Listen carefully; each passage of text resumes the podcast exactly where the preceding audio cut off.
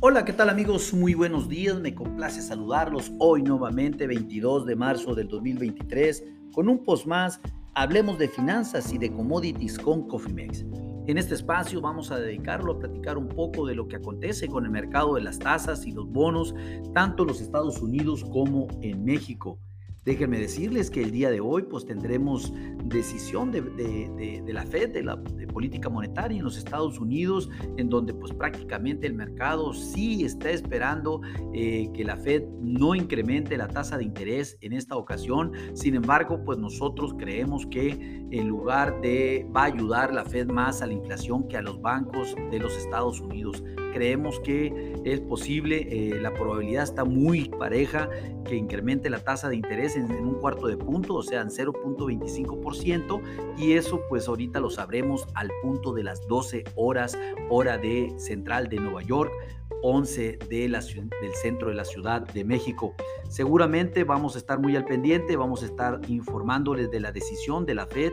En este caso, recuerden que eh, la tasa actual de referencia es de 4.50 eh, a 4.75%. Bueno, en esa tesitura vamos a ver lo que están haciendo los bonos. El bono a 10 años está subiendo 2 puntos base, ya cotiza en 3.61%.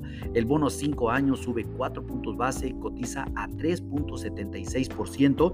Y el bono de corto plazo de 2 años sube 9 puntos base y ya cotiza a niveles de 4.22%. Hace tan solo menos de una semana este mismo bono cotizaba en 3.89%, o sea, es decir, 33 puntos base menos que en este momento, lo cual nos hace pensar que es posible que la Fed, en lugar de proteger a los bancos, va a, va a irse de nuevo contra la inflación. Nosotros pensamos eso también. Eh, en cuanto a los bonos del rendimiento de los mexicanos, pues eh, déjenme decirles que básicamente el, el, bono DC24 de corto plazo está subiendo 9 puntos base y ya cotiza en 10.42%.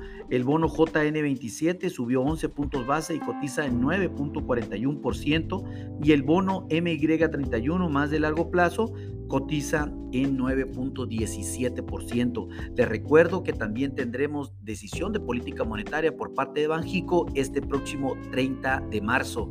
La tasa actual de referencia para México es del 11% y esperamos también un incremento de 25 puntos base en su tasa de referencia.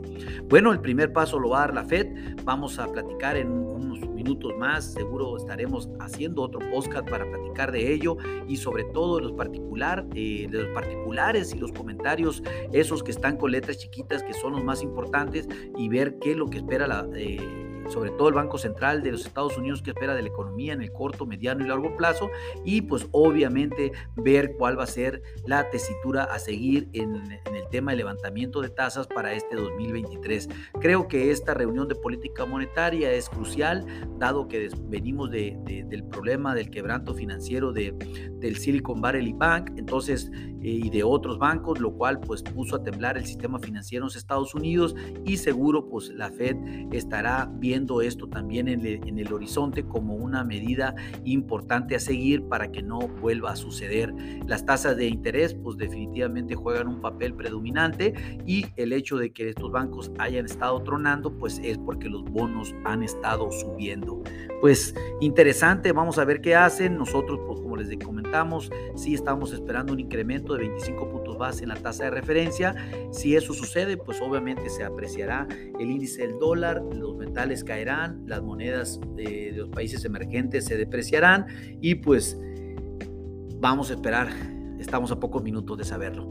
Lo más importante aquí es activen sus estrategias de cobertura, de sus estrategias de administración de riesgos. Si no cuentan con alguna, con gusto podemos hacer un traje a la medida. A nombre de todo el equipo de Cofimex y mío propio José Valenzuela, le doy las gracias por su atención.